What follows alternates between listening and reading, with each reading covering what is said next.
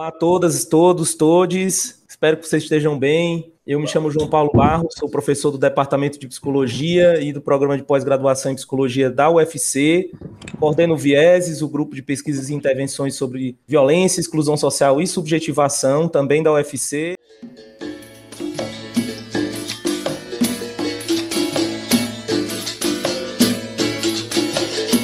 Esse é o podcast Traçando Vários Planos. Nossa proposta aqui é que a gente discuta alguns fenômenos contemporâneos a partir de interlocuções da psicologia social com outras áreas também.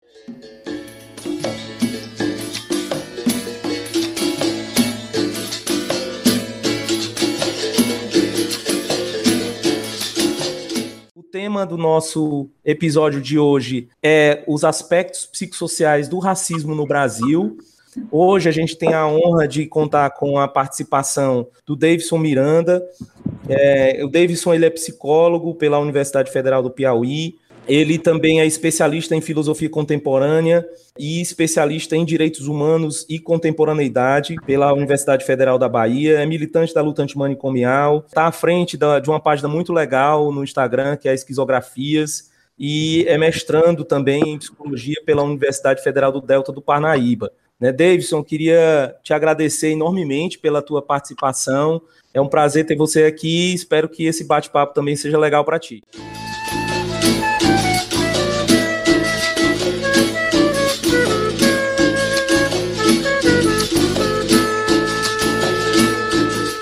Cara, assim, antes de mais nada, agradecer tanto de você ter feito parte da minha formação enquanto psicólogo, enquanto militante, na graduação enquanto referência, enquanto professor.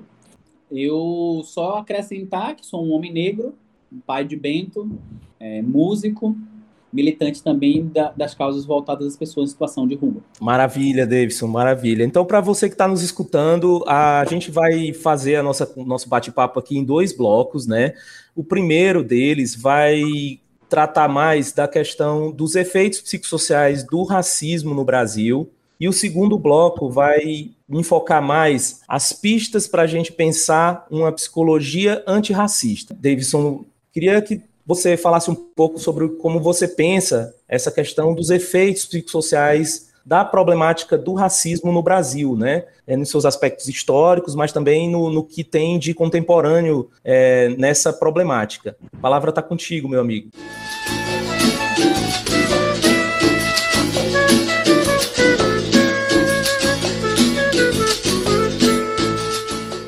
Antes da gente adentrar nisso, eu gosto muito de pensar de maneira mais, mais geral, estrutural, estruturante, como o processo do colonialismo fundou um modo de sociedade.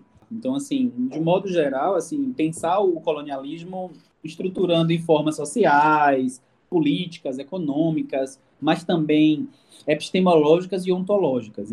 É um processo de dominação que foi muito além da de, de, explorar e escravizar corpos, mas também de ditar um modo de estruturação de uma sociedade é, a partir de elementos de violência, de morte. A criação de um conceito de raça, a gente sabe que autores como Franz Fanon, como o Aimé Césaire, que eu tenho visitado constantemente, eles têm apontado que o conceito de raça é criado com o colonialismo. Não existia o conceito de raça antes a branquitude europeia se torna um modelo, um modelo universal, um modelo de beleza, de verdade, dignidade, e tudo aquilo que não é o branco europeu vai tendo aí seus negativos considerados.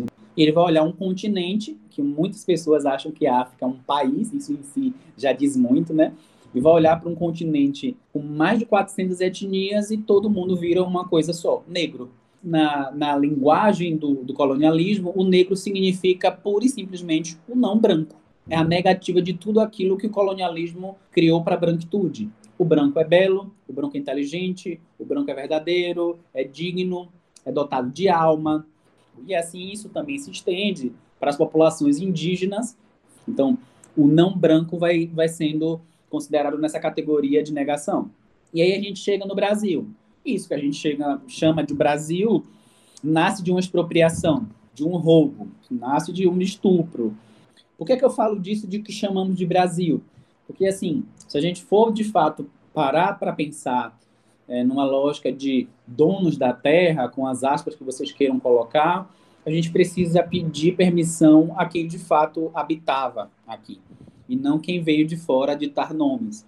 Já nesse processo de ser chamado de Brasil, já tem aí um, um, um elemento bem delicado que é de apagar o que já tem de singular, de original, e vir alguém de fora ditando um nome, uma delimitação, um jeito de agir, um jeito de, de pensar, um jeito de cultuar os seus deuses. Então, o que temos enquanto nação, enquanto país, surge dos efeitos diretos desse, desses processos de colonização. Temos aí como marcas históricas que não podem ser desconsideradas ou eufemizadas um, um genocídio da população negra e indígena que e aí afinado com Aquile Mbembe tem uma proporção tão importante quanto e até maior do que fez o nazismo nos campos de concentração. A gente, quando fala de, de genocídio, a primeira imagem que vem é a imagem de Hitler. Pouco se importa, ou pouco se coloca do genocídio de pessoas negras e indígenas como consideradas enquanto importante. Então, a gente não pode deixar de considerar que a gente tem como marca desse país, a gente precisa assumir isso enquanto uma marca do país, que a gente está pisando em um solo que tem sangue, sangue preto e sangue indígena. Isso em si precisa ser considerado na categoria da gente entender os efeitos desse racismo na nossa sociedade. Isso é uma herança é, absurda que o Brasil tenta maquiar, que a lógica que o Kabengele Munanga conseguiu denunciar muito bem a lógica de uma certa democracia racial tenta ofuscar como fosse algo do passado, como se fosse algo superado, mas que a gente precisa admitir. E aí, sendo isso um elemento fundante da nossa sociedade, é um elemento que vem perpassando historicamente, socialmente, politicamente ou economicamente a formação da subjetividade. E aí, quando eu falo de subjetividade, eu não falo de subjetividade numa perspectiva de interioridade, de um certo intrapsíquico. Não é, não é nessa perspectiva. Mas a gente pensa num processo de subjetivação, de um processo que dentro e fora vão se produzindo mutuamente. Isso que a gente chama de dentro é apenas uma certa dobra do que está no lado de fora. Isso que a gente chama de interior é uma forma momentânea e que está em constante processo de formação e deformação e que tem como vetores, que tem como máquinas de produção processos que são sociais, políticos, históricos e econômicos. Então, processo de subjetivação do Brasil. A gente precisa pensar o caráter do racismo de duas formas. Tanto daqueles que são considerados brancos, certo? Autoras, por exemplo, como a Cida Bento, pontua muito bem. Quando a gente fala sobre estudar o racismo, a gente só fala sobre estudar os efeitos do racismo em quem sofre, e não, a gente não estuda sobre branquitude. Se a branquitude criou o conceito de raça, em si ela precisa ser colocada enquanto categoria de análise. Quais são as lógicas de privilégio? Por exemplo, a, a, a Grada Quilomba, que você até citou, que está trabalhando com seus alunos, ela vai pontuar muito bem a maneira como o, a branquitude utiliza de matrizes do seu modo de ser para projetar no outro. Então, eu sou dominador, eu sou violento, mas eu vou projetar isso no outro, que é o outro que eu não me identifico. A gente precisa pensar é, estruturalmente a branquitude como um processo de produção de sofrimento, de violência em massa, certo? E, do outro modo, pensar os efeitos disso na produção de subjetividades de pessoas não brancas, sejam elas negras ou indígenas. E assim a gente pode ampliar pessoas ciganas, e assim a gente pode ampliar para diversas etnias de um país que, de alguma forma, é, foi fruto dessa absorção das inúmeras diásporas que a gente tem. Chegando nesse, nesse aspecto, a gente precisa pensar uh, os processos de subjetivação também num, num aspecto mais plural, enquanto um aspecto social. O que é que a gente produz enquanto uma subjetividade do brasileiro para além do Davidson, do João, do José individualmente, mas enquanto sociedade, certo?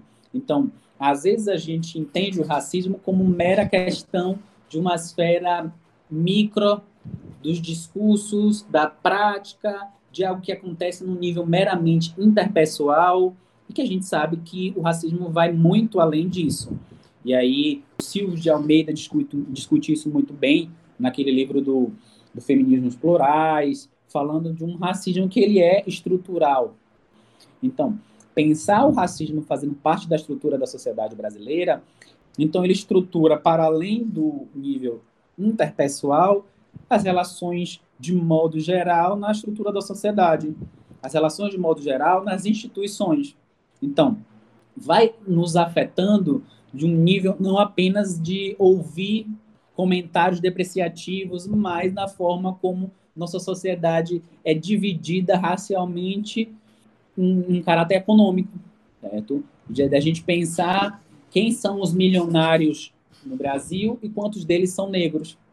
Da gente pensar como é que estão as universidades e quantos deles são negros. E se não fosse a, a, a política de cotas, como é que estaria a universidade? Tem uma imagem aqui do Carnaval de Salvador, né, nos bastidores a gente estava até conversando de, de carnaval aqui, até para descontrair, mas tem uma imagem do Carnaval de Salvador do bloco do Saulo Fernandes. E aí foi uma imagem feita, na, acho que na época não foi nem drone, acho que foi helicóptero. E aí é, a, a, segregação é nítida. O, o, bloco do Saulo, um bloco caríssimo, um corredor branco dentro do bloco e nas margens, fora das cordas, a cor preta.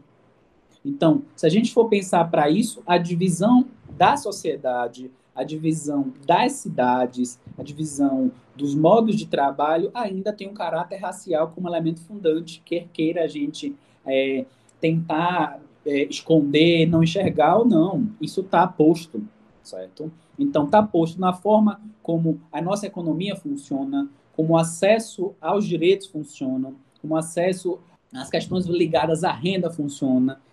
Diante disso, a gente parar para pensar que os efeitos do racismo vão além da esfera psíquica individual. Então, quando você me, me mandou essa provocação aí agora, eu gostei de você ter ampliado para um aspecto psicossocial. Às vezes as pessoas ainda se perdem numa separação entre o que é psíquico e o que é social, como se fossem duas coisas é, apartadas. E aí as, as análises meramente psíquicas vão para a via do segredo, de uma clínica ali, que eu vou cuidar do íntimo e só, e o social vira pauta de política partidária. Então vamos esperar que os, a democracia representativa no, no salve e que a gente sabe que não é assim, certo? Então, o racismo vem definindo elementos muito mais amplos do que a gente imagina, desde as formas de alguém se ver, se relacionar, pensar, desejar, agir, amar, até as estruturas mais sociais, políticas, econômicas, a linguagem, a iconografia, a religião, sempre nesse modo de tentar sustentar uma ideia de que tudo que não é branco é feio. A demonização de orixá como Exu já tem uma, uma dimensão de olhar para a maneira como o que está associado ao universo negro ainda é colocado na condição do mal, do ruim, do perigoso. Se a gente for parar para pensar a, a, forma como o racismo conseguiu moldar a sociedade a pensar de alguns modos, a gente vai perceber que faz com que tanto brancos quanto negros se vejam a partir dessa lente. Outra questão que eu, que eu sempre gosto de, de pontuar é de que hoje em dia algumas pessoas tentam sustentar a, a lógica de que os, o, o, racismo hoje está se apresentando de maneira mais amena, certo? Ou hoje o racismo é mais ameno. Eu discordo veementemente, assim. O que acontece é, são duas questões. Uma é que o, o racismo, ele, ele se ramificou ele foi encontrando vias de se apresentar muito mais plurais. E por ser muito mais plurais, ele vai conseguindo alcançar alguns níveis que algumas pessoas, talvez por interesses ou por, por falta de, de reflexão, não enxergam como racismo. Então tem gente que vai falar assim, eu não gosto disso porque não gosto. É uma questão de gosto, sabe? Quando a gente vai parar para fazer uma leitura mais, mais sutil, a gente vai ver que aquilo tem um racismo gritante ali. Ele era da, do Leblon, um rapaz branco do Leblon, e era é, é, foi visto como um jovem estudante, enquanto, mesmo caso, em outro cenário, seria visto como um traficante. Então, como isso está impregnado na, na mídia, como as pessoas falarem assim, ah, eu não sou suas negas, ah, mas isso é besteira, isso tem nada a ver com racismo, já está no imaginário, já está no nosso uso comum. Particularmente, eu vejo que o racismo não está mais ameno, ele está ramificado. Como é que está mais a menos se o IPEA ainda coloca 70% dos jovens que são mortos pela polícia jovens negros? Que, que amenidade é essa? Que, que amenizou como? Como é que está mais a menos se na, na maior parte das turmas de, de, universidade, mesmo com a política de cotas, a gente vê ainda universidade branca. Se o mercado de trabalho ainda exige moldes e, e formas de, de, de, se portar ainda embranquecidos. Esse é um aspecto que a gente precisa pensar que isso vai causando efeitos muito é, destrutivos numa via tanto societária quanto numa via subjetiva. Eu, eu, eu vejo nesse, nesse aspecto a, a forma como esse racismo ainda determina modos de viver e de sobreviver vai determinar ainda uma certa lógica de uma certa subvida, de que pessoas vão ter que aceitar essa subvida porque é aquilo que a sociedade reserva para elas, sem entender que isso faz parte do racismo. A forma como a política é uma política necropolítica que determina a morte de alguns corpos, tendo a raça como elemento fundamental. E assim, a gente não pode deixar de considerar que a nossa sociedade, a gente sempre usa a, a expressão castas como algo pertencente à Índia lá, que tem os Dalits, e eles têm aquela, aquela casta que não tem é, ascensão social, mudanças sociais, que fosse muito distante de nós. Mas não, a gente tem uma sociedade baseada em castas raciais, sim. A gente tem uma sociedade que a dificuldade de uma pessoa negra prosperar é dez vezes maior por acesso a direitos, por medo de morrer, por se ver no espelho e se ver na condição de erro, de não, de não inteligente, de não belo. Uma vez ouvindo Racionais, que o rap é uma, uma referência muito grande no meu pensamento, Mano Brown falava assim, olha, ele ouviu que por ser negro ele tinha que fazer duas, três, dez vezes melhor só porque ele nasceu negro. Ainda assim, a nossa sociedade fala em meritocracia.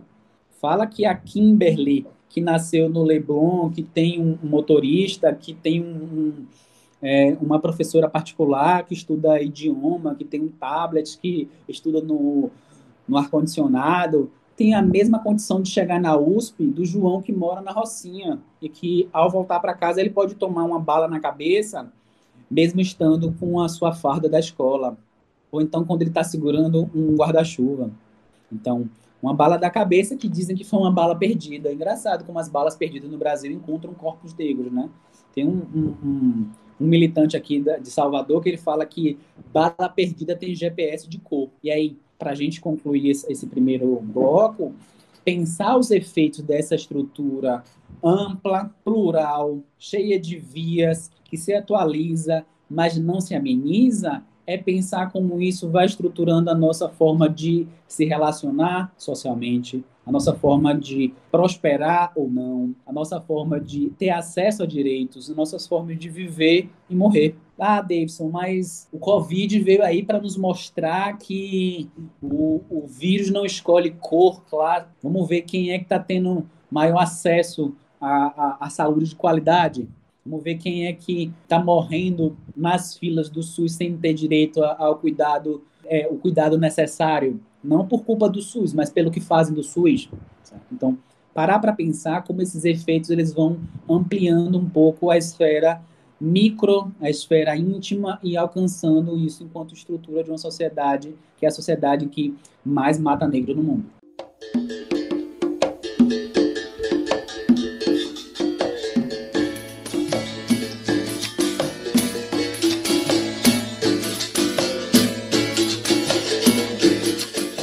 Perfeito, Davidson. Eu acho que você, você fez um panorama assim incrível. Para a gente dar início ao segundo bloco, né? É um, no, no segundo bloco, a gente vai falar um pouco de pistas para a gente pensar uma psicologia antirracista, né? Como é que a gente pode pensar uma psicologia antirracista? O que significa pensar uma psicologia antirracista? Esse debate é um debate muito importante, não só para quem atua academicamente com a psicologia, mas para quem atua profissionalmente com a psicologia, para quem está na graduação em psicologia, na pós em psicologia, e também para quem trabalha com psicólogos e psicólogas em espaços multiprofissionais, né, que nas políticas públicas, e quem também procura psicólogos, né, e psicólogas. Enfim, é uma perspectiva de pensar também é uma radicalização dessa ideia do compromisso ético-político da psicologia. Esse debate, ele, ele é capenga, ele é pouco complexo se ele também não se traduz em uma psicologia ético e politicamente comprometida, é uma psicologia que desnaturaliza essa lógica racial, essa hierarquização racial, sua face branca, e também desnaturaliza toda essa dinâmica necropolítica que você descreveu, né? E essa dinâmica colonial que você descreveu. Então, eu queria te passar a palavra para você falar um pouco de como é que você pensa, que linhas você consegue mapear para a gente pensar uma psicologia efetivamente antirracista.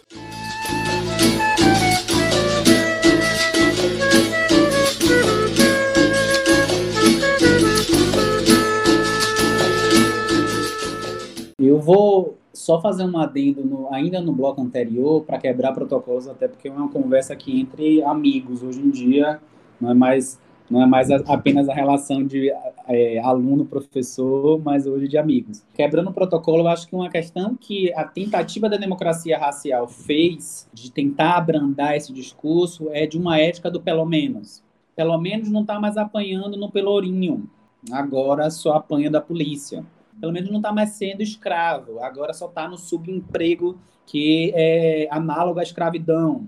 Pelo menos agora tem um salário que ele consegue malmente pagar as dívidas e comprar uma, um, algo para não morrer de fome. E aí, nessas lógicas do pelo menos, as pessoas vão achando que, pronto, acabamos com o racismo no Brasil e somos todos iguais. E pegando essa ideia de somos todos iguais, eu já vou começar a pontuar algumas questões de uma psicologia, que é a psicologia Morgan Freeman.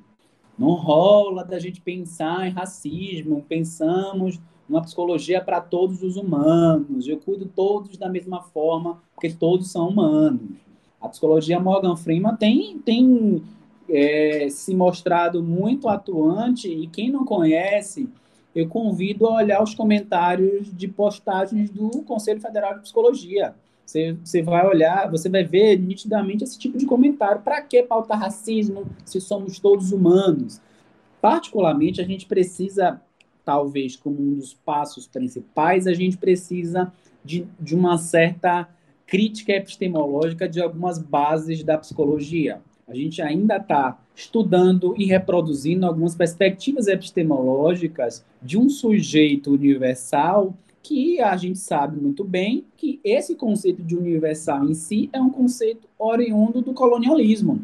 A gente lê autores vindos da Europa falando sobre modos de pensar, agir, sentir, se relacionar, muito ancorado na realidade deles. Então, a primeira questão que a gente precisa superar para construir uma psicologia antirracista é essa lógica da universalização do, da subjetividade, da universalização de mente, de psiquismo, seja qualquer que seja o processo que você vai trabalhar aí, certo? A gente precisa estar conectado com a realidade que a gente está vivendo sabe? Pensar que os processos de subjetivação que a gente encontra, eles são diretamente relacionados aos aspectos sociais, históricos, econômicos, políticos, faz com que a gente lance mão de um olhar muito mais singular do que dessa reprodução do universal. Sendo esse um primeiro passo, a gente precisa questionar algumas teorias que vêm para a gente e pensar como é que elas se aplicariam ou como elas precisam ser torcidas, elas precisam ser modificadas no contexto em que a gente vive. Ah, eu vou pegar o modelo norte-americano do DSM e vou, vou lá ver os ingredientes que o DSM diz que a ansiedade tem. O DSM dá lá uma série de ingredientes que as pessoas gravam, ficam ali já na escuta esperando esses ingredientes e vão achar que isso funciona para qualquer pessoa da mesma forma. Será que o mesmo, a mesma apresentação de uma, uma configuração cognitiva, emocional, corporal de alguém que tem medo de voltar para casa à noite sozinho porque é negro e pode ser assassinado pela polícia, é de um cara que pode voltar para casa à noite e a, até, quem sabe, recebeu a carona da polícia? Será que é a mesma, a mesma configuração? A gente sabe que não. E quem não, não assume isso, peço desculpa por dizer, mas assim, está errando gritantemente. Aqui na Bahia tinha uma propaganda do governo da Bahia que era assim: um menino negro correndo atrás do menino branco, e aí lá, lá correndo. Quando menos espera, o policial para ele. Fala assim: Ei, rapaz, tá correndo o quê? Oxe, vai fazer o quê? Aí o menino branco volta e salva ele. Não, seu policial, a gente só tá brincando. Aí a fita rebobina. Quem, quem é mais. Quem é dos anos 2000 para cá talvez não entenda o rebobina. A fita rebobina e aí troca o menino branco correndo atrás do menino negro. Quando a polícia vê, não para. Fala assim, rapaz, esses meninos de hoje em dia, viu, só andam brincando, correndo. Então, quando a flecha sai do menino negro correndo atrás do menino branco, gera um impacto. Quando é o inverso, gera outro impacto. E aí a psicologia vem fazer a gente acreditar que tudo funciona de uma mesma forma, independente de raça, classe, gênero sexualidades.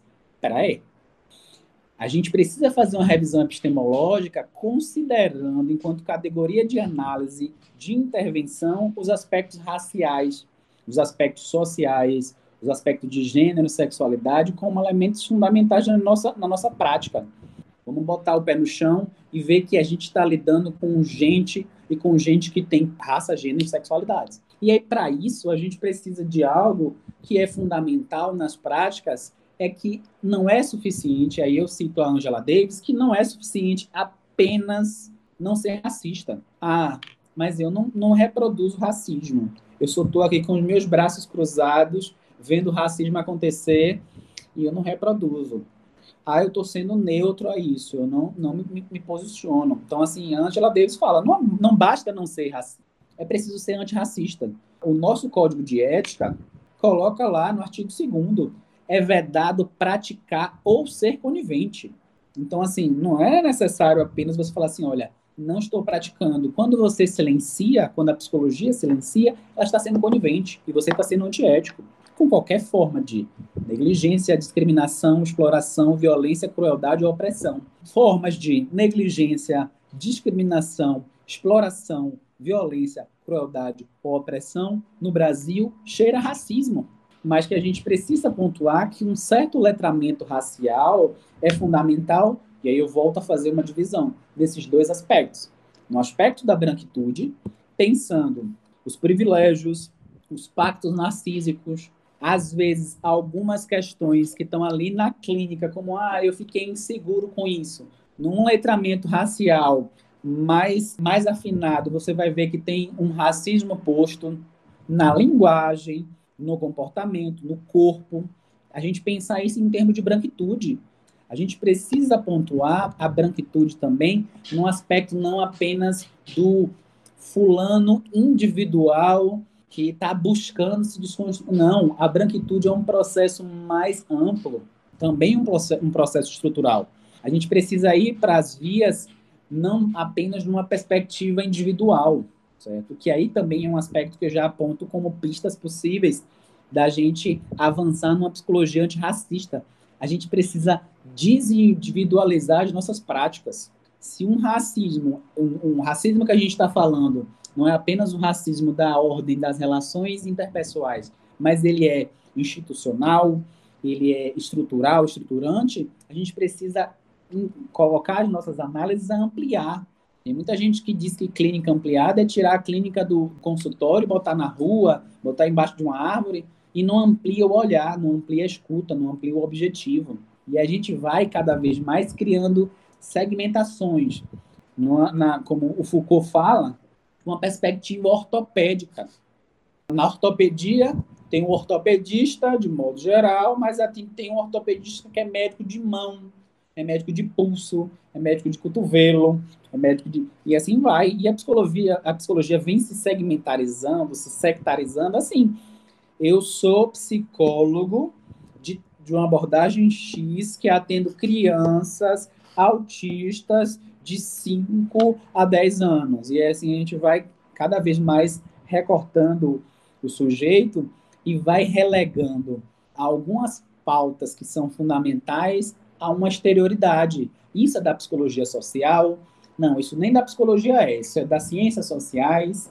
E a gente vai, ao fazer isso, a psicologia se desresponsabiliza. Isso não é meu, não preciso me, me implicar com isso, isso deixa para as ciências sociais. Então, a psicologia precisa se implicar, precisa, precisa se responsabilizar por suas práticas, seja no que faz e no que, no que silencia. Eu estou preparando um texto em esquizografias sobre a relação entre o silêncio e o silenciamento.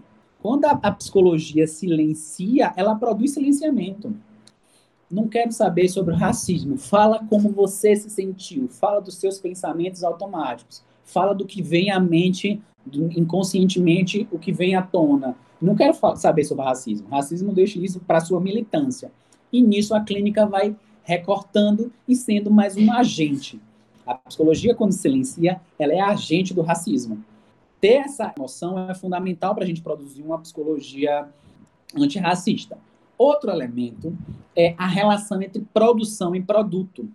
O professor Leão Camino, que versa algumas coisas sobre psicologia social e política, uma vez falou: olha, a psicologia se perde no varejo de coisas que acontecem no atacado.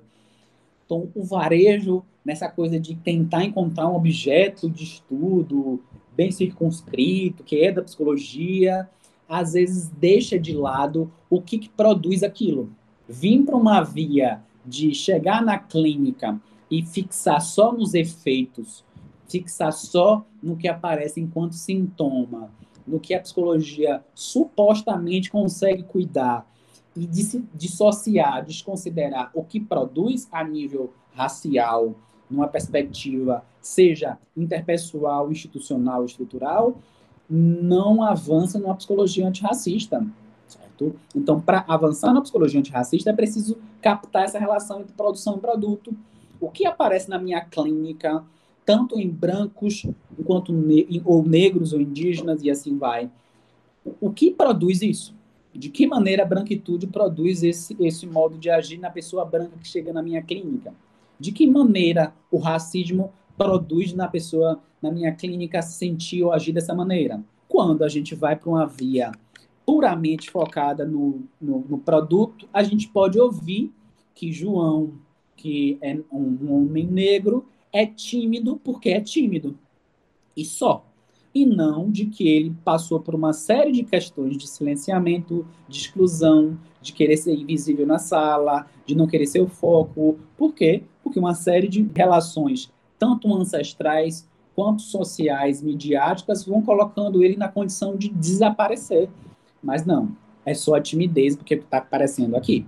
Certo? Então, a gente precisa pensar esse tipo de lógica na clínica. O Fanon fala, não é só o negro que está fechado em sua negrura, o branco também está fechado em sua brancura. Pensar esse tipo de lógica é fundamental para a gente se implicar ético-politicamente nisso. Racializar as nossas análises, certo? pensar a dimensão desses elementos do racismo em como a pessoa está se sentindo, como a pessoa se relaciona, como a pessoa performa o seu jeito de ser. Pensar que algumas estratégias da psicologia que são aí vendidas quase que comercialmente, como eu costumo chamar de fast food, são maneiras de silenciar, adestrar corpos negros. A psicologia ama falar habilidades sociais. A psicologia ama falar inteligência emocional. Assim, beleza. E aí? Eu trabalhei com população em situação de rua. Num dia eu falava com uma pessoa, e aí, boa noite, até, amanhã. E a pessoa respondia assim, ó, não sei se é até amanhã. Quem sabe? Tomara que seja até amanhã. E não era drama, não era, é, era de fato uma concretude de ele não sabia se amanhã ele estaria vivo. Eu conversava com a pessoa na noite, no outro dia ele estava quebrado porque tinha sido agredido. E aí a psicologia fala, mas na hora de se posicionar, se posicione de maneira com habilidades sociais, com inteligência emocional, se, se posicione de uma maneira leve. Peraí, parar para pensar como a resistência, a raiva, é, é, uma certa agressividade partindo de determinados espaços, partindo de determinadas vidas, é um caráter que faz parte de uma reação ao racismo. Então a psicologia adora conter raivas. Não, mas não se expressa assim, não. Não, mas você está se excedendo. E aí, nisso, ela vai novamente silenciando, ela vai novamente adestrando, mesmo que se creia bela romântica. Para finalizar, dois aspectos que eu penso é da gente desmedicalizar as nossas análises, seja por inabilidade, por ineficiência técnica epistemológica, seja por interesses, eu vou reduzir tudo isso a uma via médica, eu por uma via psicopatologizante. E isso vem recortando uma série de questões que precisam ser pontuadas. Quando você está muito mais afinado em construir um bom diagnóstico DSMizado e desconsidera os elementos, por exemplo, interseccionais de raça, classe, gênero e sexualidades, entre outros, você está sendo muito bem a pessoa que enxuga o gelo e deixa que o racismo continue agindo. Porque é muito fácil dizer que o tímido tem é, ansiedade social e não pensar como o racismo produz aquilo nele.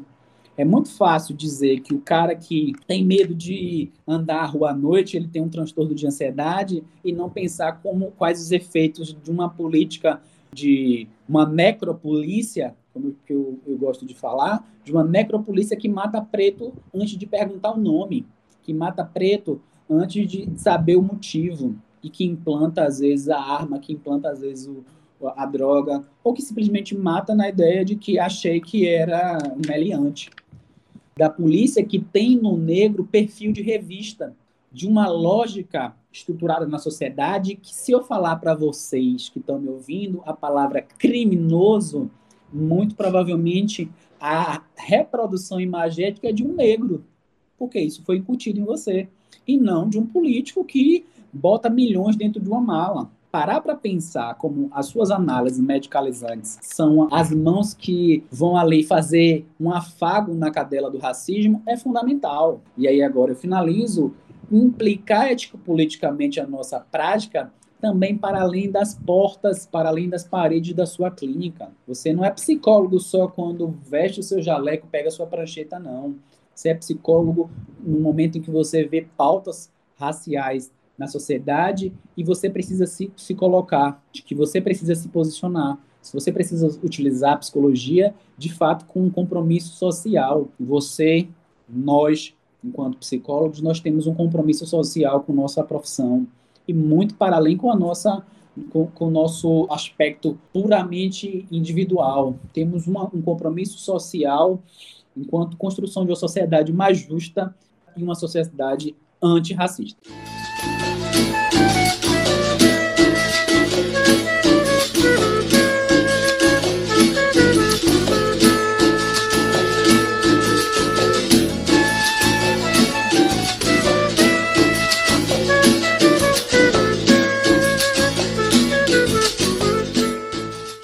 Maravilha, maravilha, Davidson. Eu queria tem, tem alguns aspectos assim que eu queria só comentar. Quando você fala dessa questão do de a gente trabalhar uma psicologia antirracista, começando por uma psicologia que desuniversalize esse sujeito, né?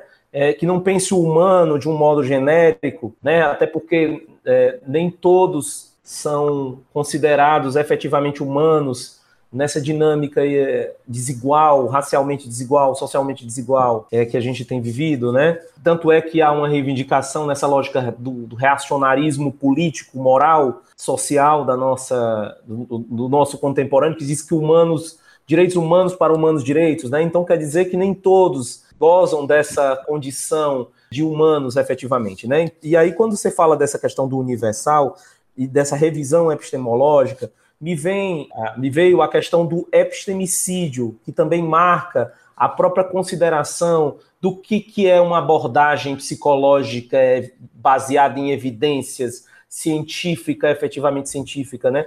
Qual é a dimensão também de epistemicídio que pauta a própria constituição da psicologia como saber, né? E aí tem uma dimensão da hegemonia ainda dos saberes eurocentrados dos saberes centrados no, no, norte global, né? Que considera tudo que é fora disso. Não, isso aí não é ciência. Isso aí não tá, isso aí não qual é a evidência disso, né? É quase como se fosse exótico. Você pensa numa perspectiva afrocentrada ou, ou uma perspectiva latino-americana, você tem que pelejar, é como você falou do Mano Brown, você tem que ser três vezes mais contundente para que aquilo possa ser respaldado cientificamente, para que aquilo possa ser respaldado academicamente. É sempre algo enviesado. Não, por exemplo, você está enviesando, né? A análise está sendo enviesada. É mais, isso é mais ideológico do que científico, né?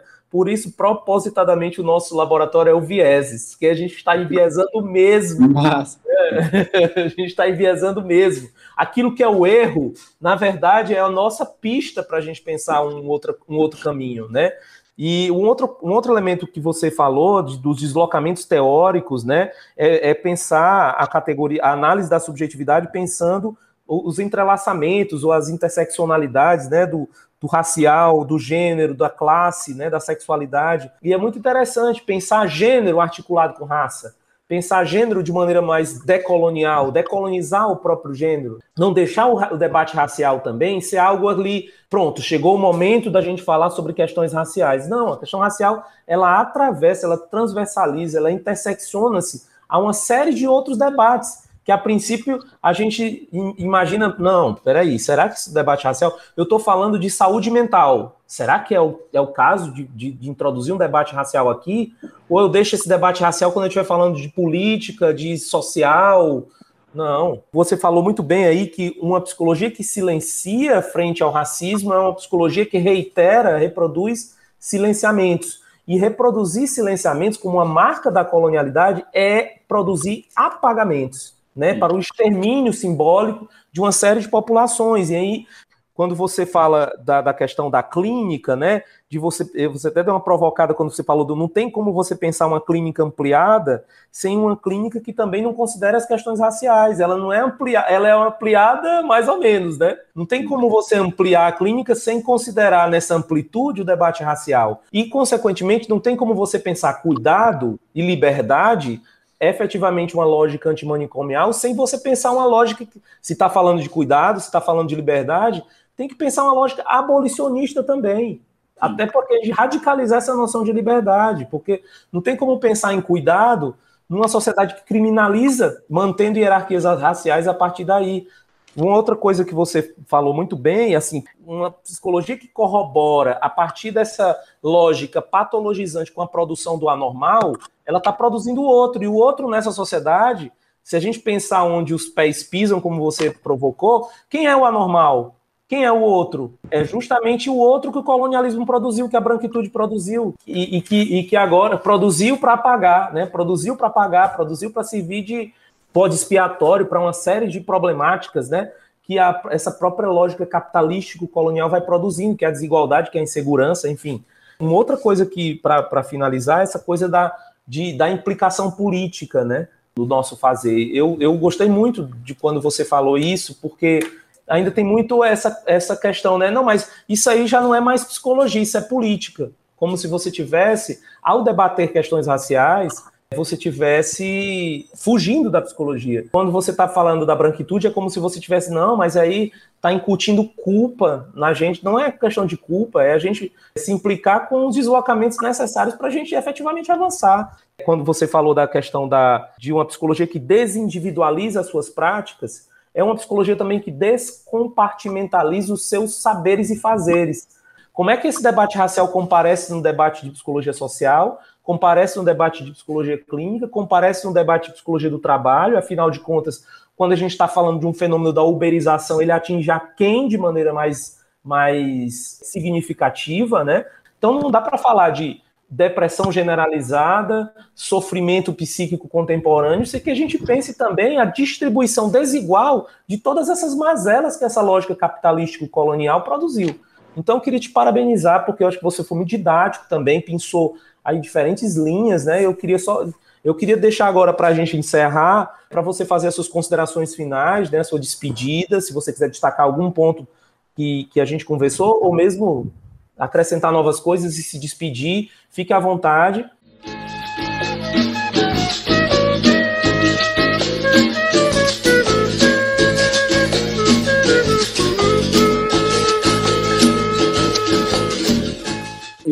Colocar apenas dois pontos aí, eu não, não vou me, me, estender muito. E sua questão que traz aí para a gente pensar as interseccionalidades, de fato, é fundamental. Bebendo de uma fonte eurocêntrica, a psicologia ainda pensa muito a partir de uma lógica dicotômica, ou isso ou aquilo.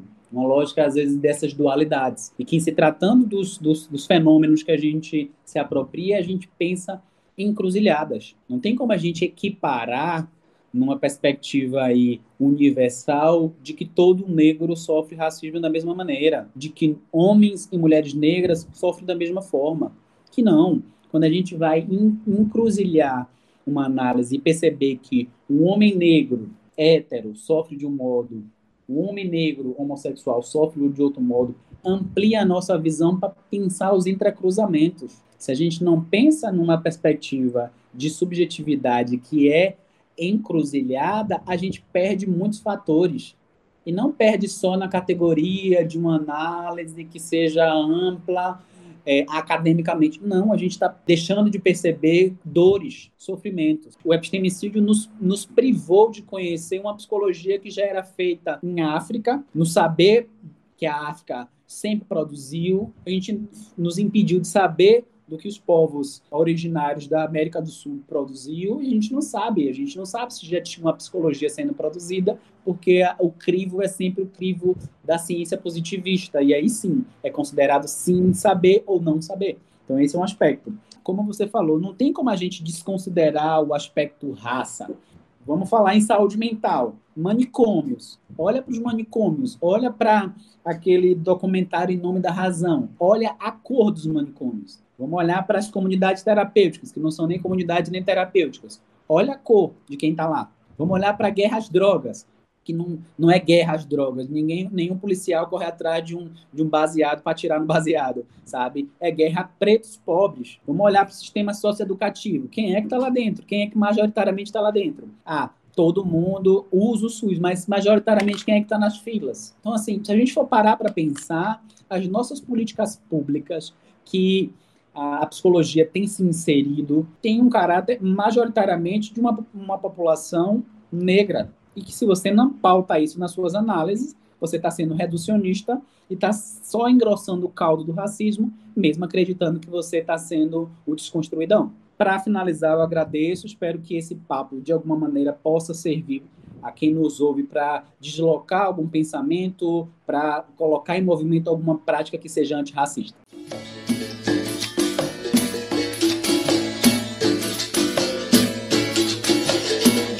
Muito massa, David, a tua participação foi, foi incrível. E eu queria deixar aqui o convite para que você que está nos ouvindo possa acompanhar também os episódios anteriores do Traçando Vários Planos. Eles estão disponíveis no canal do YouTube Pós Psicologias UFC e também está disponível nas, nos agregadores de podcast, né, como por exemplo o Spotify. A gente se encontra em mais um episódio. Seguimos traçando vários planos para poder contra-atacar, como diz a música do Baiana System. A gente se vê.